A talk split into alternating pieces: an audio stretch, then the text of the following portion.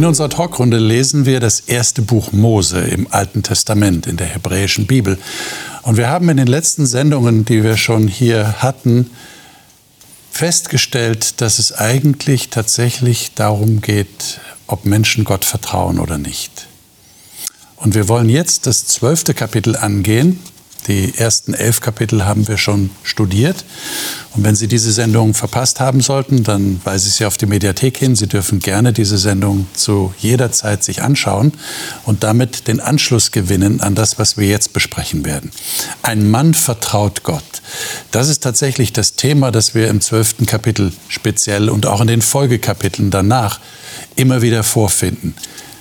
Geht es tatsächlich darum, dass ich Gott vertrauen kann? Das ist die große Frage. Und die hat den Abraham bewegt, diesen großen Patriarchen des Volkes Israel. Aber ich denke, die bewegt uns heute noch genauso. Können wir diesem Gott vertrauen? Ich hoffe, dass Sie auch durch unser Gespräch heute eine Antwort auf diese Frage für sich ganz persönlich finden. Ich freue mich auf das Gespräch mit den Gästen und die darf ich Ihnen jetzt vorstellen. Claudia Mohr arbeitet unter anderem als Sozialpädagogin im Internat des christlichen Schulzentrums Marienhöhe in Darmstadt. Sie sagt, sie sei fasziniert von der persönlichen Heilsgeschichte, die Gott schreibt. Anja Wildemann ist Redakteurin und Produzentin bei Hope TV und lebt mit ihrem Mann und zwei Töchtern in der Nähe von Darmstadt. Sie sagt, die Bibel sei für sie ein Lebensbegleiter und mit Gott sei sie jeden Tag in Kontakt.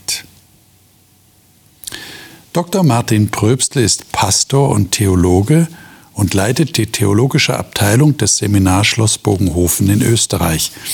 Er sagt, an der Bibel fasziniere ihn ganz besonders, wie ihre Worte Menschen in allen Lebenslagen begeistern und verändern. Dr. Martin Matik ist Sportwissenschaftler mit Schwerpunkt Sportmedizin und Psychologie und arbeitet als Personal Trainer. Er sagt, dass die Worte der Bibel nach seiner Erfahrung mehr Kraft hätten als der stärkste Leistungssportler. Ich bin mal gespannt, welches Gespräch wir hier äh, führen können über 1. Mose 12. Bevor wir die ersten drei Verse lesen, schauen wir noch mal kurz, was so der Zusammenhang ist, dass wir den Übergang finden. Wir hatten ja in der letzten Sendung letzte Woche über den Turmbau zu Babel gesprochen. Und das waren ja offensichtlich Leute, die Gott nicht vertraut haben, sondern sich selbst sehr viel zugetraut haben. Und sie wollten ja auch den Turm bis in den Himmel bauen und sie wollten sich selber einen Namen machen. Und jetzt bekommen wir so einen Kontrast dazu. Und dann erfahren wir noch am Ende von Kapitel 11, wenn euer Blick gerade auf diese Verse fällt, da wird von einem Geschlecht Terachs gesprochen. Und der Abraham war offenbar der älteste Sohn von diesem Terach. Und der Terach hat eines Tages seinen Sohn Abraham und Lot, den Sohn seines, Sohn seines Sohnes Haran, und seine Schwiegertochter Sarai, die Frau seines Sohnes Abraham, genommen und hat sie aus Ur in Chaldea, wo sie ursprünglich lebten, genommen, um sie ins Land Kanaan zu, äh, um ins Land Kanaan zu ziehen. Und sie kamen nach Haran und wohnten dort, so eine Art Zwischenstation. Und jetzt steigen wir in das zwölfte Kapitel ein und lesen die ersten drei Verse. Wer von euch mag das mal lesen? Gern lesen nach äh, Luther. Bitte. Und der Herr sprach zu Abraham, Geh aus deinem Vaterland und von deiner Verwandtschaft und aus deines Vaters Hause in ein Land, das ich dir zeigen will. Und ich will dich zu einem großen Volk machen und will dich segnen und dir einen großen Namen machen, und du sollst ein Segen sein. Ich will segnen, die dich segnen, und verfluchen, die dich verfluchen. Und in dir sollen gesegnet werden alle Geschlechter auf Erden. Hm. Was für ein Versprechen, was für eine Ankündigung. In dir sollen gesegnet werden alle Geschlechter auf Erden. Das ist ja, ja total umfassend. Ähm, habt ihr den Eindruck, dass das jetzt der, wie soll ich sagen, der neue Weg ist, den Gott beschreitet? Also wir hatten ja so die Katastrophen ne, in, den, in, den ersten, in den letzten Kapiteln. Also die letzte Katastrophe war da mit dem Turmbau zu Babel und er musste alle Menschen zerstreuen weil das nicht anders ging. Er sagte, die werden nichts Gutes anstellen. Die sind zu allem fähig, das war so die Aussage. Und jetzt ruft Gott einen Menschen und sagt, aus dir mache ich jetzt ein großes Volk. Ist das so ein neuer Weg, den Gott beschreitet? Warum macht er das? Du lächelst, Martin. Sag uns, warum du lächelst. Naja, äh, der neue Weg. Ich denke mir, Gott hat ja von Anfang an schon gesagt, er möchte einen Nachkommen erwecken. Ja. Und äh, wenn er hier so am Ende sagt, wie du das vorgelesen hast, alle Geschlechter auf Erden sollen gesegnet werden, dann sehe ich das schon wieder so voraus. Gott geht jetzt halt den Weg mit einem Mal. So wie er es mit Noah gemacht hat, sucht er sich einen raus, der bereit ist, mit ihm zu gehen. Hm. Gott genügt es offensichtlich schon, wenn es nur einer ist. Das gefällt mir an Gott. Er ist sehr individuell unterwegs und, und möchte, auch wenn du alleine bist, mit dir gehen. Hm. Wie, wie stellten ihr euch die Situation vom Abraham vor? Der sitzt da also mit seinem Vater, seiner Frau und seinem Neffen in Haran. Und dann, ja, dann redet Gott zu ihm. Muss man erst mal fragen, hm, hat er das, ja, offensichtlich hat er das gewusst, dass das Gott ist. Also der Bericht sagt einfach, der Herr sprach zu Abraham, geh aus deinem Vaterland und von deiner Verwandtschaft und aus deines Vaters Haus in ein Land, das ich dir zeigen will. Äh, ihm wird gar nicht gesagt, äh, wohin es geht. Ja, aber man könnte jetzt im Gegenteil oder vielleicht als Folge von, von dieser ähm, Babel, äh, Turmbau-Geschichte könnte man sagen, Gott gibt jetzt erstmal so einen Ausblick.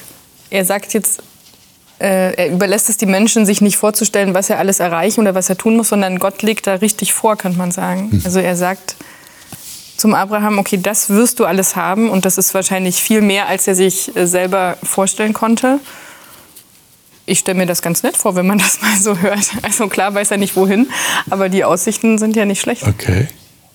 Also das, das klingt so ein bisschen an dem, was du sagst, Gott, Gott übernimmt jetzt irgendwie, hat man den Eindruck. Also das andere, das, das ist nicht gut gegangen. Was die Menschen da selber sich ausgedacht haben, ist nicht gut gegangen. Und jetzt sagt Gott, jetzt übernehme ich mal die Regie und ich wähle jetzt diesen Mann aus und sage ihm, du, ich zeig dir jetzt, ich zeig dir jetzt mal das richtige Land. Kann man das so verstehen? Ja, und da ist man ja schon beim Vertrauen. Also, okay. Und äh, Abraham muss vertrauen, dass es ja so ist. Und ähm, Ende von Kapitel 11 ist ja, ähm, steht ja, also seine Frau kann keine Kinder bekommen. Also es geht ja relativ schnell los da mit dem Vertrauen. Weil ja. wie soll das passieren, was Gott da versprochen hat? Wohin und wie? Äh, wodurch soll es geschehen? Also es ist ja dann doch relativ viel unklar. Das ist noch was ganz Existenzielles hier. Ich nenne es für mich die drei Faust, die er verlassen muss. Also verlasse Vaterland, Verwandtschaft und Vaterhaus. Hat alles eine wichtige Bedeutung in dem Land, wo man lebt, mit den anderen, mit denen man zusammenlebt. Und dann auch den Segen und das Erbe. Wir haben schon einmal über das Erbe gesprochen in diesen Sendungen. Er soll alles praktisch weglassen, was ihm Sicherheit gibt für sein Leben. Die einzige Sicherheit, die er jetzt bekommt, sind wieder drei Faust, Verheißungen.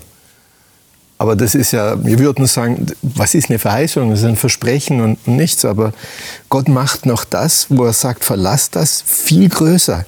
Ein großes Volk, ein verheißenes Land und viel Segen. Ich finde es immer schön, wenn Gott etwas verlangt, dann ist er bereit, noch viel mehr zu geben. Und das hat dieser Abraham ganz offensichtlich geglaubt. Ich meine, gewusst hat er es ja nicht. Ich meine, versetzt euch doch mal einen Moment in die Lage vom Abraham. Du hast ja gerade gesagt, ja, so schlecht ist das gar nicht. Ne? Da sagt Gott, so, ich mache da was Großes aus dir.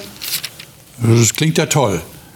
Aber er hat Gott, hat er Gott gesehen? Wahrscheinlich eher nicht. Hm. Ja, wie hat er ihn gehört? Wissen wir auch nicht genau. Hat er ihn akustisch gehört? Hat er seine Stimme gekannt? Aber wenn ihr euch jetzt mal einen Moment lang in die Lage des Abraham hineinversetzt, würdet ihr das machen? So nach dem Motto, da Darauf habe ich die ganze Zeit gewartet, lieber Gott.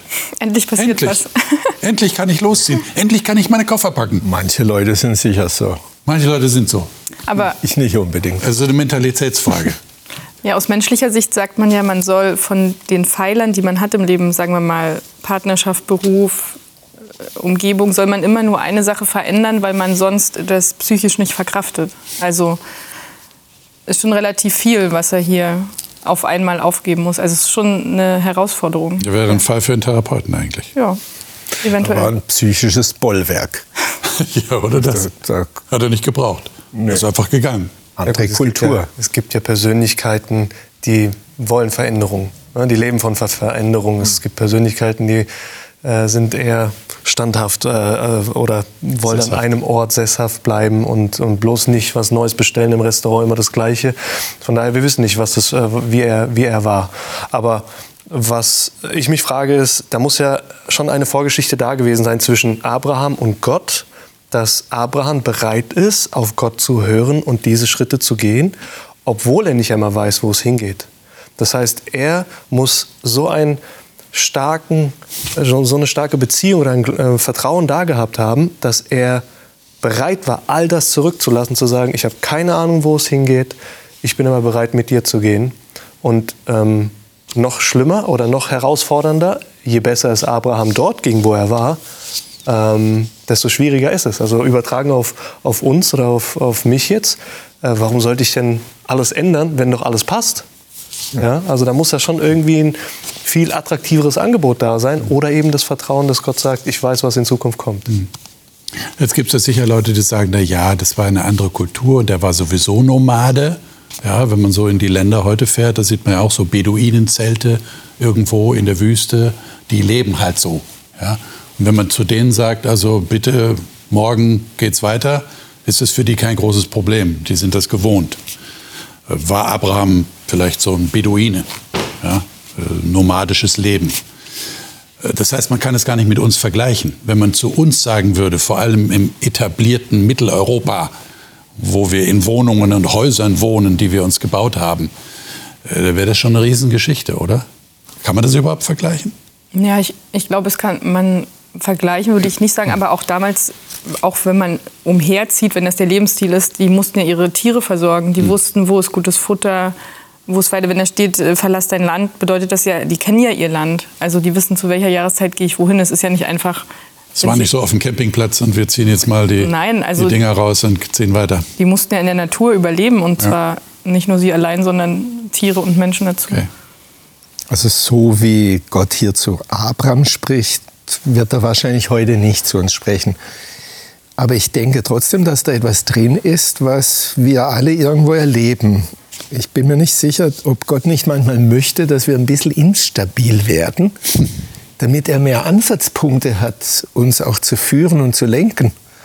Denn wenn alles sicher ist, wenn man Struktur hat und alles ist stabil, dann ist man doch schon ein bisschen geneigt so, das Leben liegt so vor einem und das passt alles ganz gut und für was brauche ich? Ich meine, die Jugendlichen machen das so zwischen Abitur und also Schulabschluss und Studium. Da Ja. schieben sie so ein Jahr rein, irgendwo in der dritten Welt. Passt's auch da geht gut es ja. dann. Aber sobald man verheiratet ist und Kinder hat, da wird es ja dann schwierig. Ja. Da geht es ja dann nicht mehr. Ja, und dazu kann ich vielleicht aus ganz praktischem Erfahren sagen. Also mir geht es oft wie Abraham, mein Mann ist Pastor. Und dann kommt bei uns ganz krass der Anruf, so jetzt geht's weiter. Und dann muss ich alles einpacken und dann kommt der Wagen. Und ich habe mir den Ort nicht immer ausgesucht. Der wird bestimmt von dem Arbeitgeber, bei uns ist das so. Und ich, mir ist das immer wieder schwer gefallen, wenn da der Anruf kam, neues Ort, neuer. Und dann manchmal ganz weit weg, ins Ausland. Ähm, manchmal auch nur 500, also ins nächste Dorf. Also äh, es waren große Umzüge und kleine Umzüge, aber es war jedes Mal schwer, weil man jedes Mal die ganzen Bindungen, die da sind, verlassen muss. Und du musst jedes Mal neu anfangen. Dich kennt kein Mensch, wenn du irgendwo herkommst oder irgendwo hinkommst. Und mir fällt das immer wieder schwer. Und je älter ich werde, desto schwerer fällt mir dieser, äh, dieser Prozess, dem Ruf Gottes zu folgen. Und ähm, ich kann den Abraham oder ich kann eigentlich die Sarai noch besser verstehen. Die, also Abraham vielleicht noch nicht mal so, weil er hat ja Gottes Stimme gehört. Aber da hängt ja noch so viel dran. Und ich kann, kann mir das gut vorstellen, wie sie gesagt hat, Mensch, du spinnst. Ja, also das Entscheidende ist ja, das klingt so durch bei dir, äh, man muss sich dann aber auch sicher sein, dass das die Stimme Gottes ist. Also dass Gott das tatsächlich will, dass man sich das nicht einbildet. Also in solchen Situationen könnte ich mir vorstellen, Claudia, fängst du an zu beten. Dass das auch gut wird, dass die neue, der neue Umstand, der neue Ort dir auch wieder Freunde schenkt. Zumindest geht es mir so. Ver Veränderung bedeutet für mich eigentlich, ich muss beten, hm. damit ich die Veränderung auch schaffe. Und vor allen Dingen, weil ich habe jetzt gerade erst einen Umzug hinter mir im letzten Jahr, man muss reduzieren.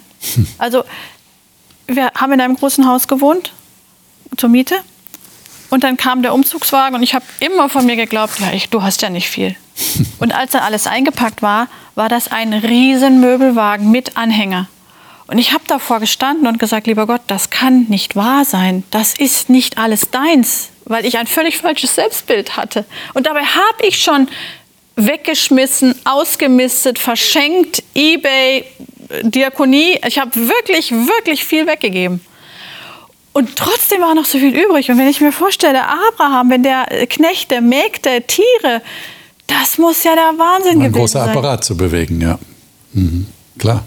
Und er ist ja dann auch immer reicher geworden. Also wenn wir die nächsten Verse nehmen, äh, ich denke, wir haben eigentlich sie schon inhaltlich wiedergegeben. Er ist tatsächlich hingegangen. Es steht einfach lapidar da, Vers 4, und Abraham ging hin, wie der Herr zu ihm geredet hatte. Und Lot ging mit ihm. Also da haben wir jetzt den Neffen, der vorhin schon in Kapitel 11 erwähnt wurde, den hat er mitgenommen und seine Frau natürlich auch. Und alle Habe, die sie erworben hatten, und sie kamen, Ende von Vers 5, in das Land Kanaan. Und dann sagt Gott zu ihm, Vers 7, deinen Nachkommen will ich dieses Land geben. Und er baute dort dem Herrn, der ihm erschienen war, einen Altar. Und dann bricht er von dort wieder weiter auf, gen Westen und dann immer weiter nach Süden. So endet dann der Vers 9. So, und jetzt kommt eine Geschichte, von der wir uns möglicherweise, wo wir uns die Frage stellen, warum steht die eigentlich da? Von Vers 10 bis Vers 20. Das sollten wir mal lesen. Verse 10 bis 20. Wer hat und mag, der liest. Martin, magst ja, du lesen? Ich lese nach der Luther-Übersetzung. Luther? Ja. Es kam aber eine Hungersnot in das Land. Da zog Abram hinab nach Ägypten, dass er sich dort als ein Fremdling aufhielte denn der Hunger war groß im Land. Und als er nahe an Ägypten war, sprach er zu Sarai, seiner Frau, siehe, ich weiß, dass du eine schöne Frau bist. Wenn dich nun die Ägypter sehen, so werden sie sagen, das ist seine Frau und werden mich umbringen und dich leben lassen. So sage doch, du seist meine Schwester, auf dass mir's wohlgehe um deinetwillen und ich am Leben bleibe um deinetwillen. Als nun Abraham nach Ägypten kam, sahen die Ägypter, dass seine Frau sehr schön war. Und die Großen des Pharao sahen sie und priesen sie vor ihm. Da wurde sie in das Haus des Pharao gebracht. Und er tat Abraham Gutes um ihretwillen. Er bekam Schafe, Rinder, Esel, Knechte und Mägde, Eselinnen und Kamele. Aber der Herr plagte den Pharao und sein Haus mit großen Plagen um Sarais, Abrams Frau willen. Da rief der Pharao Abraham zu sich und sprach zu ihm, Warum hast du mir das angetan? Warum sagtest du mir nicht, dass sie deine Frau ist? Warum sprachst du denn, sie ist meine Schwester, so dass ich sie mir zur Frau nahm? Nun siehe, da hast du deine Frau, nimm sie und zieh hin. Und der Pharao bestellte Leute um seinetwillen, dass sie ihn geleiteten und seine Frau und alles, was er hatte. Also irgendwie habe ich das Gefühl, ich weiß nicht, wie es euch geht, dass, dass hier der Schuss wirklich nach hinten losgegangen ist. Also ähm, eigentlich würde man ja vermuten, dass jemand sagt, also wenn wir nach Ägypten kommen, ich konstruiere jetzt, dann sagen wir natürlich, dass wir verheiratet sind. Dann, dann werden sie ja unsere Ehe achten und, und respektieren. Ähm, aber er geht davon aus, dass die Ägypter das überhaupt nicht machen würden, sondern die würden ihn einfach umbringen, um seine Frau für sich zu haben. Für den Pharao, für das Haus des Pharao. Äh, und dann sagt er, sag doch einfach, du seist meine Schwester. Und so machen sie es dann. Ähm, was macht ihr mit dieser Geschichte? Warum, warum steht die da? Äh, wir haben doch gerade über Abraham gesprochen, wie toll das ist, wie er Gott vertraut hat. Und er ist einfach gegangen und, und aus seiner Verwandtschaft, aus seinem Vaterhaus und, und hat Gott geglaubt. Martin, hast du vorhin gesagt, dass, ja. dass er ihn tatsächlich zu einem großen Volk machen wird. Und jetzt ist eine Hungersnot. Und dann gehen sie nach Ägypten und er sagt also, ich habe Angst vor den Ägyptern, dass die mich umbringen werden. Sag lieber, du bist meine Schwester. Was macht, was macht diese Geschichte da? Also ich kann mir vorstellen, man geht einen Weg und man geht die ersten Schritte und die gehen ganz gut. Und irgendwann kommen so die ersten Herausforderungen, Probleme. Wie gehe ich die Dinge an? Und er steht vor der Herausforderung, oh nein, was passiert mit mir, mit meinem Leben und bekommt Angst und sucht nach einer eigenen Lösung, indem er sagt, äh, wir wägen jetzt ab, also entweder sterben wir beide oder einer von uns, ähm, weißt du was, sag einfach das, wo wir beide am Leben bleiben, du seist meine Schwester. Das heißt, er hat einfach Wahrscheinlichkeitsrechnungen, wie auch immer, da ähm, gemacht und, und probiert, was, ähm, wo kommen wir am besten raus. Die ersten Schritte gegangen, erste Herausforderung und schon hat er es selbst lösen wollen. Ja, und es passiert das Gegenteil von dem, was er gedacht hat. Ja, eigentlich, eigentlich war das ja ganz gut für ihn. So am Ende, wir haben ja gelesen, Schafe, Rinder, Eselknechte, Mägde, Esel in Kamele, was der alles gekriegt hat. Und der Pharao nimmt ihm das nicht einmal nicht weg. Er gibt ihm sogar noch Geleitschutz. Wahrscheinlich war der Pharao von der Frau doch beeindruckt von der Sarai. Die muss wirklich schön gewesen sein. Und dann dachte er sich, eine schöne Frau muss ich leider ziehen lassen, aber ich bin ein Gentleman. Ja, aber es zeigt irgendwie, dass in dieser Hinsicht der Abraham Gott doch nicht so gut konnte, äh, kannte, äh, weil das hat ja Gott offensichtlich nicht so gepasst, dass äh, sie ja dann quasi fremdgegangen wird oder wie soll man das sagen? Ja. Also und ich meine, da steht ja, sie kann keine Kinder bekommen, aber stellen wir uns jetzt mal vor, sie wäre da vielleicht schwanger geworden. Also das hätte ja, ja. Also entweder hat er nicht nachgedacht oder hat die Konsequenzen nicht überdacht, hat gedacht, ja, irgendwas machen wir mal, irgendwie kommen wir da schon durch. Also es hätte jetzt schon katastrophal enden, viel katastrophaler enden können. Und, Gott muss ja eingreifen. Ne? Hier in Vers 17, der Herr plagte den Pharao und sein Haus mit großen Plagen um Sarais, Abrams Frau willen. Das heißt, wenn Gott es nicht getan hätte, wer weiß, was passiert wäre. Ja. Und ich nehme mich trotzdem wunder, dass der Herr nicht Abraham plagt. Mhm. Ja. Also er plagt den Pharao. Ja. Ich frage mich, ob der Abraham, wenn er dann weggeht, überhaupt weiß, was er da getan hat. Überlegt er sich das nochmal und sagt, oh, das war jetzt nicht so gut. War suboptimal. Ja. Oder später macht er dasselbe noch einmal beim einem anderen König. Ja. Also irgendwie, nicht, vielleicht hat er es abgespeichert, das war nicht so schlecht. Ich, aber das ist natürlich nur Spekulation. Ja. Aber wenn wir das jetzt mal versuchen, in unser Leben reinzuholen, ich meine, wie, wie, was, was ist eure Erfahrung? Wie, wie kann man denn Gott vertrauen? Und zwar so vertrauen, dass man nicht Gefahr läuft, eigenmächtig zu handeln. Auch wenn das eigenmächtige Handeln klüger scheint, als Gott zu vertrauen. Wie, wie, wie macht man das? Habt ihr da Erfahrungswerte? Es kommt, also ich habe die Erfahrung gemacht, es kommt drauf an, sind es große Entscheidungen oder kleine Entscheidungen. Also ich werde Gott jetzt nicht fragen, welche Schuhe oder äh, Sachen ich anziehe, aber wenn es an, am Leben bestimmte Punkte gibt, wo ich weiß, das ist jetzt ein Scheideweg, der andere Konsequenzen höchstwahrscheinlich mit sich trägt, wo ich vielleicht noch nicht so weiß, was dabei rauskommt, dann nehme ich Gott eher ins Boot mit, als bei den kleinen Entscheidungen, kleinen Fragen. Also wenn ich mir schon vorstellen kann, dass das was Größeres ist, Hochzeit, was auch immer, ja, also das, das Dinge, die, die wirklich dann äh, zu größeren Konsequenzen führen könnten. Ich meine, jetzt haben wir ja im Abraham einen Mann, der eigentlich, wo wir sagen müssten, der hat ja alle Voraussetzungen gehabt zu vertrauen. Und ich würde mir jetzt mal vorstellen, ich konstruiere wieder, er sagt das zur Sarai und die Sarah sagt zu ihm, gläubiges Ehepaar, aber Abraham, wir müssen doch nicht lügen oder die Halbwahrheit sagen. Wir können doch Gott vertrauen. Wenn wir Gott vertrauen, dann werden die Ägypter dich nicht umbringen um meinetwillen. Würden wir das nicht erwarten? Hat sie vielleicht auch gesagt, steht da nur nicht. Also, ah, okay. Also wir hatten, ich äh, hatte jetzt auch gerade so eine Situation mit meinem Mann. Ich kann das jetzt nicht ausführen, weil es so ein bisschen kompliziert ist. Und äh, ich bin so ein Typ, ich will dann eigentlich schon immer recht haben. so. Und er hatte schon die besseren Argumente, muss ich im Nachhinein sagen. Und dann hat sich nach zwei Wochen noch mal anders entwickelt und ich musste dann wirklich sagen, er hatte wirklich recht gehabt. Ähm, aber wir hatten halt einen Streit darüber, wie, nicht kein Streit, aber eine Diskussion, wie wir es machen und so.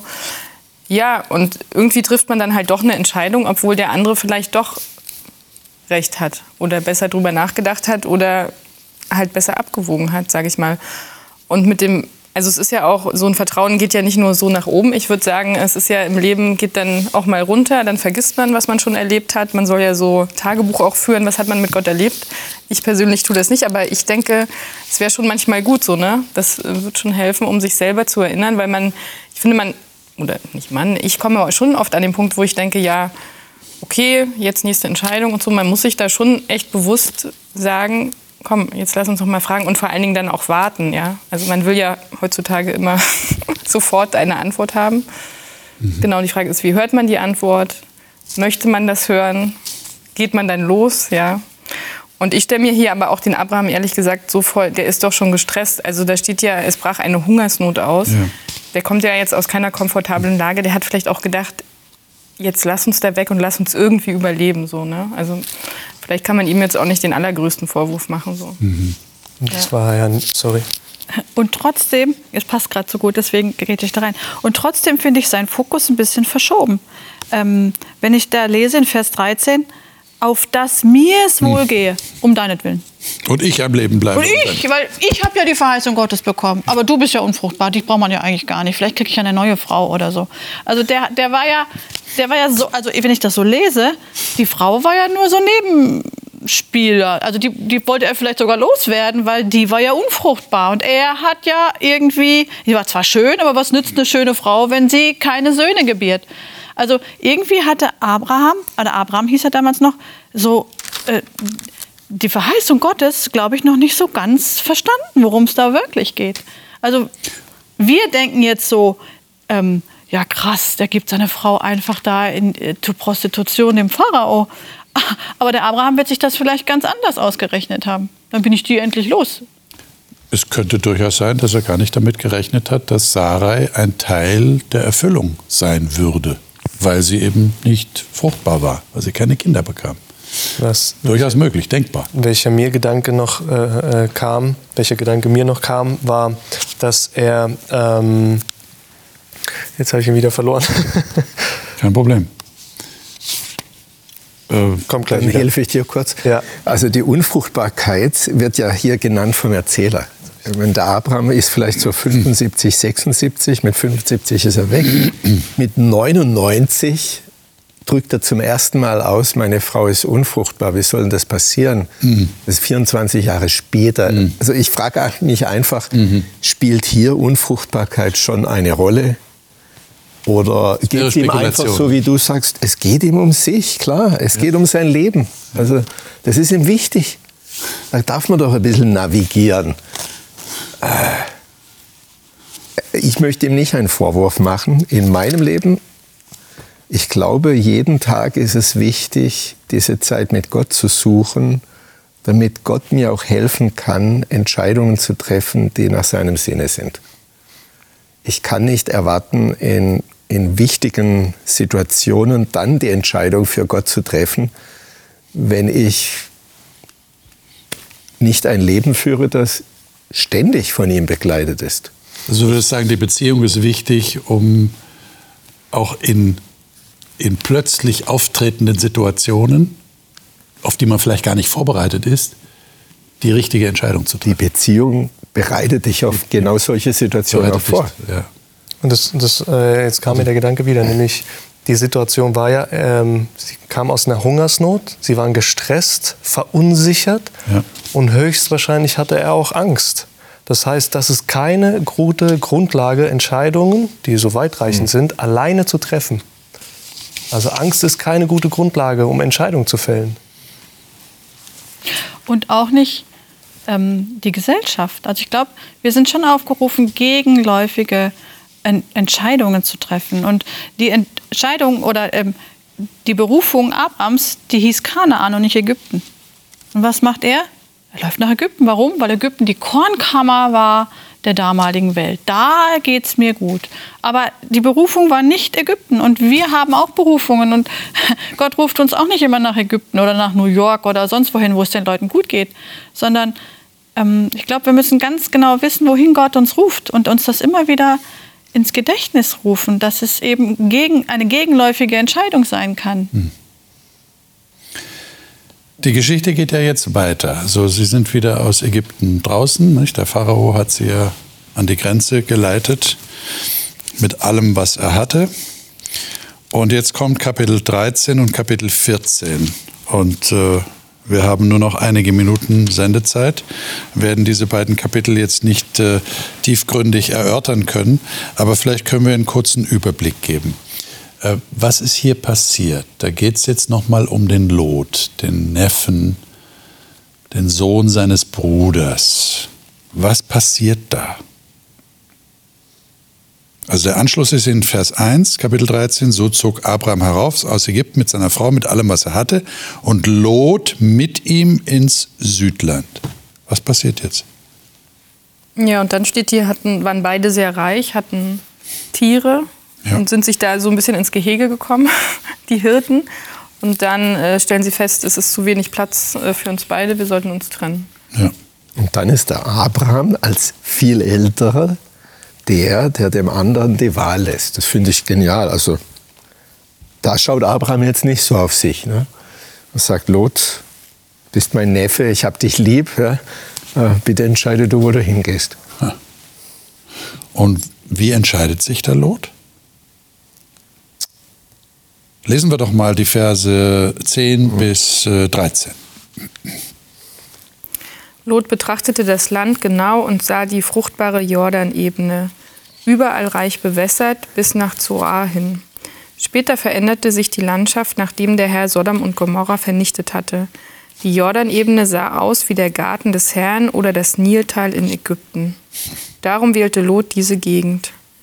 Er verabschiedete sich von Abraham und machte sich auf den Weg nach Osten. Weiter noch? Ja. Abraham blieb im Land Kanaan, während Lot sich bei den Städten in der Jordanebene aufhielt und mit seinen Zelten umherzog, bis er an die Stadt Sodom herankam. Die Menschen in dieser Stadt waren schlecht, was sie taten, verabscheute der Herr. Es ist schon heftig, der Lot.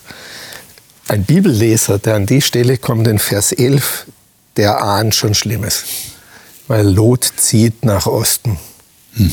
Da haben wir den Kain, der nach Osten zieht. Wir haben die Leute im Turmbau zu Babylon, die ziehen nach Osten. Man hat immer das Gefühl, gehst nach Osten, dann geht's runter. Hm. Und das macht er.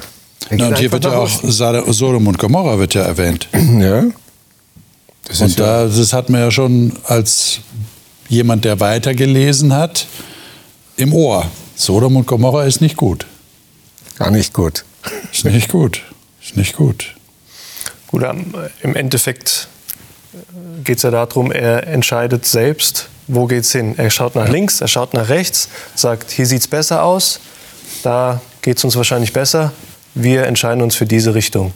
Ja. Also Aber er, scheidet, er entscheidet nur nach dem Offensichtlichen, wie es vorne gründlich aussieht. Und wenn ich dann sehe, wie der Herr das beurteilt, die Leute sind böse und sündigen sehr. Da fragt man sich, Lot, hast du das nicht in Betracht gezogen? Aber schon vorher, würde ich, würde ich sagen. Weil letztendlich, hier geht es wieder um eine größere Entscheidung. Wir trennen uns, wo geht's hin? Anstatt Gott zu fragen, wer soll wohin gehen, hm. steht hier sogar, und, und Lot erhob seine Augen. Das ist ja eigentlich, das steht normalerweise in Bezug zu Gott. Ne? Gott erhob seine Augen. So spielt er letztendlich wieder den Entscheider äh, mit allen seinen Konsequenzen. Hm. Hm. So, und was passiert jetzt ab Vers 14? Lesen wir mal Verse 14 bis 18. Als nun Lot sich von Abraham getrennt hatte, sprach der Herr zu Abraham, Hebe deine Augen auf und sieh von der Stätte aus, wo du wohnst, nach Norden, nach Süden, nach Osten und nach Westen. Denn all das Land, das du siehst, will ich dir und deinen Nachkommen geben für alle Zeit. Und will deine Nachkommen machen wie den Staub auf Erden. Kann ein Mensch den Staub auf Erden zählen? Der wird auch deine Nachkommen zählen. Darum mach dich auf und durchzieh das Land in die Länge und Breite. Denn ich, denn dir will ich's geben und Abraham zog weiter mit seinem Zelt und kam und wohnte im Hain Mamre, der bei Hebron ist, und baute dort dem Herrn einen Altar. Hm. Das heißt, der Ältere, wie du gerade geschildert hast, der dem Jüngeren den Vortritt lässt, bekommt jetzt eine, eine große Verheißung. Nach Norden, nach Süden, nach Osten, nach Westen, all das Land, das du siehst, will ich dir geben und deinen Nachkommen ewiglich. Aber ganz ehrlich, ich frage mich, wann, wann fragt denn der Abraham mal, welche Nachkommen denn? Ja. Also es ist ja hier jetzt, es ist ja jetzt schon ein paar Mal gekommen, aber hier ist es ja jetzt auch wieder so geballt. Ich meine, Vertrauen hin oder her, ja. Aber irgendwann muss er doch mal fragen, wie stellst du es dir denn vor, Gott? Ja. Mit wem genau? Das aber kommt auch noch. Es das kommt, kommt ja. später. Genau, aber, aber, du hast recht. Er könnte hier schon fragen. Ich hätte schon beim ersten Mal gefragt, wahrscheinlich. also. Genau. Ne, er ist da sehr geduldig scheinbar und, und vertraut Gott nach wie vor. Oder hört sich das einfach an. Aber er gibt ja auch eine gewisse Antwort. Ne? Er baut Gott einen Altar. Mhm. Das haben wir jetzt schon mehrmals gehabt. Also die Beziehung ja, ähm, ist vorhanden offensichtlich. Und wie geht es denn dann in Kapitel 14 weiter? Da kommt ja nochmal so eine Geschichte, die ist ja sehr eindrücklich. Ja, diese Lotentscheidung in Kapitel 13 hat Konsequenzen. Hm. Die ist ja auch nicht nur so losgelöst da, sondern dass der da nach Sodom und Gomorra zieht, das führt dann zu dem, was in Kapitel 14 passiert. Und dann später zu der Geschichte Sodom und Gomorra, wie wir sie kennen aus der Bibel. Auch das. Das heißt, man weiß manchmal gar nicht, welche Konsequenzen hat so eine Entscheidung, die du triffst. Deswegen sollte man sie mit Gott treffen. Und da kommen jetzt diese anderen Könige und kämpfen gegen Sodom. Und der Lot kommt, kommt da unter die Räder. Kommt unter die Räder, wird gekidnappt. Und jetzt ist der Abraham da, der die Kohlen aus dem Feuer holt. Ja. Ich meine, wie, wie, muss der Abraham da empfunden haben? Das ist sein Neffe. Er hat sich ja sicher auch verantwortlich gefühlt für ihn, oder? Ein Stück weit. Der hat ihn ja mitgenommen. Vielleicht hat sein Bruder ihn ihm anvertraut, hat gesagt, nimm ihn mit und pass auf ihn auf. Und dann lässt er ihm auch den Vortritt, er kann sich das Land auswählen und jetzt wird er, wird er mitgenommen von diesen Leuten als Beute. Die ganze Familie wird mitgenommen, verschleppt. Und der Abraham macht sich ja dann auf mit wie viel? 318 mhm. Knechten, heißt es hier in Vers 14, und jagt ihnen nach und dann äh, Ganz schön weit. Ist, ja, sehr, bis nach, bis nach Dan. Und dann, dann ist er tatsächlich so ein Militärstratege. Nicht? Der, der teilt seine Schar des Nachts, fällt mit seinen Knechten über sie her und schlägt sie und jagt sie weiter und jagt ihnen die ganze Habe ab und auch Lot mit seiner Habe und auch die Frauen und das Volk. Also ihm muss wirklich was dran gelegen haben. Aber ich frage mich gerade, aber die Frage können wir nicht beantworten, weil es nicht dasteht. Was mag er empfunden haben, dass sein eigen Fleisch und Blut, ja, also sein Neffe, äh, solche Wege geht? Das ist wahrscheinlich nicht leicht gewesen für ihn. Man kann sich vorstellen, dass er vielleicht auch hier denkt, er sei schuld, mitschuld daran, dass äh, ja. sie vorher vielleicht nur zu zweit entschieden haben, wie es weitergehen soll. Und jetzt trägt Lot die Konsequenzen, anstatt Gott gefragt zu haben. Und vielleicht denkt er sich, ja, hätten wir doch lieber Gott gefragt, weil du wüsstest, wo es Lot besser gehen würde. Also so eine Art Schuldgefühle vielleicht, das kann sein. Ja, oder einfach Elterngefühle. Also ich sag mal, Kinder machen ja, also meine sind ja zum Glück noch klein und die Fehler sind überschaubar. Aber später, wenn Kinder dann so Teenies werden oder erwachsen, machen die ja auch oft Sachen, die man vielleicht nicht so gut findet, ähm, die man selber auch anders machen würde. Vielleicht sagt er sich auch, kann jetzt gar nichts dafür, ist da irgendwie reingeraten jetzt in letzter Konsequenz. Und dann ist er aber so sagt, ich kümmere mich trotzdem, er ist halt Teil meiner Familie, ohne ihm das jetzt, ist ja gar keine Zeit, ihm das vorzuwerfen, aber im Prinzip, er macht sich ja auf den Weg, um ihn zu retten. Ja. Also. Ja. Und er ist für ihn da, obwohl er einen Weg gegangen ist, den Abraham wahrscheinlich nicht gut geheißen hat. Aber er kümmert sich um ihn. Er, ist, er jagt ihm sogar hinterher, den Leuten, die ihn gefangen genommen haben. Und es nimmt ja ein gutes Ende. Es nimmt ein gutes Ende. Weil er trifft ja noch Genau. Priester. Ja, lies doch das mal gerade kurz. Lies doch mal 18. Ver- Vers 18. Aber Melchisedek, der König von Salem, trug Brot und Wein heraus. Und er war ein Priester Gottes des Höchsten und segnete ihn und sprach, Gesegnet seist du, Abraham, vom höchsten Gott, der Himmel und Erde geschaffen hat. Und gelobt sei Gott, der Höchste, der deine Feinde in deine Hand gegeben hat. Und Abraham gab ihm den Zehnten von allem. Jetzt kommt da dieser geheimnisvolle König von Salem rein. Äh, welche Bedeutung hat das in diesem Zusammenhang? Was meint ihr? Der, wie heißt hier? Er war ein Priester Gottes des Höchsten und er segnet ihn. Und Abraham anerkennt ihn offensichtlich, denn er gibt ihm den Zehnten. Zunächst einmal ist ja gut zu wissen für uns, Abraham ist nicht der einzige Nachfolger Gottes auf Erden. Da gibt es noch einen anderen. Also allein, dass Gott den Abraham erwählt hat, heißt nicht, Gott hat alle anderen nicht mehr erwählt für seine Nachfolge. Da gibt es jemanden aus dem Nichts, taucht er auf. Der scheint ja Gott noch näher zu sein als der Abraham. Schließlich tut der Melchisedek den Abraham segnen und nicht umgekehrt. Und es ist endlich mal was Positives, was passiert Ja. nach äh, all den Krisen. Nach den Krisen, die da waren, genau. Endlich kommt auch der Segen, also zumindest ein bisschen. In Kapitel 12, Vers 3, da am Anfang, Vers 2, du sollst ein Segen sein und ich will segnen, die dich segnen. Und das ist der Erste, der den Abraham segnet.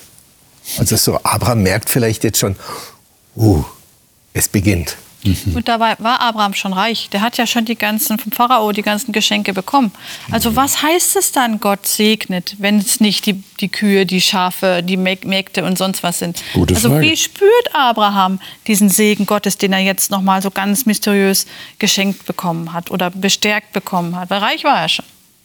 Und er antwortet ja, indem er den zehnten Teil von allem gibt. Also es geht hier am Ende gar nicht so darum, dass er etwas bekommt, sondern er, er hat schon bekommen, aber er gibt etwas zurück. Und an dieser Stelle, liebe Zuschauerinnen und Zuschauer, müssen wir unser Studium leider unterbrechen, weil unsere Sendezeit schon wieder zu Ende ist. Es geht so schnell. Wir staunen immer selber darüber, wie schnell die Sendezeit vorübergeht. Aber ich vertröste Sie und uns auf die nächste Woche. Da werden wir nämlich über den Abraham weiter sprechen, denn die Geschichten von Abraham gehen ja weiter. Das ist ja jetzt nicht zu Ende. Und da werden wir etwas erfahren darüber und ich denke, wir werden dann auch Fragen stellen, wie es uns geht, dass wir das auch persönlich an uns heranlassen, zu glauben, Gott zu vertrauen, aber festzustellen, dass das gar nicht so einfach ist in der tatsächlichen Alltagssituation. Und äh, Anja hat vorhin schon gefragt, ja, warum fragten der Abraham nicht, wie sollen das gehen, wenn ich keine Kinder kriege mit den Nachkommen? Die Frage kommt und die kommt massiv und die kommt mehrere Male. Und wir werden feststellen, Abraham hat trotzdem geglaubt, hat trotzdem vertraut, obwohl er sich an manchen Stellen überhaupt nicht sicher war. Und ich denke, Daraus können wir auch einen gewissen Trost schöpfen, wie wichtig es ist, dran zu bleiben, Gott trotzdem zu vertrauen und zu erleben, was Gott dann tut. In diesem Sinne wünsche ich Ihnen Gottes Segen für Ihr ganz persönliches Leben und hoffe, Sie bleiben uns treu und sind das nächste Mal wieder dabei, wenn wir hier bei Die Bibel das Leben die Bibel studieren.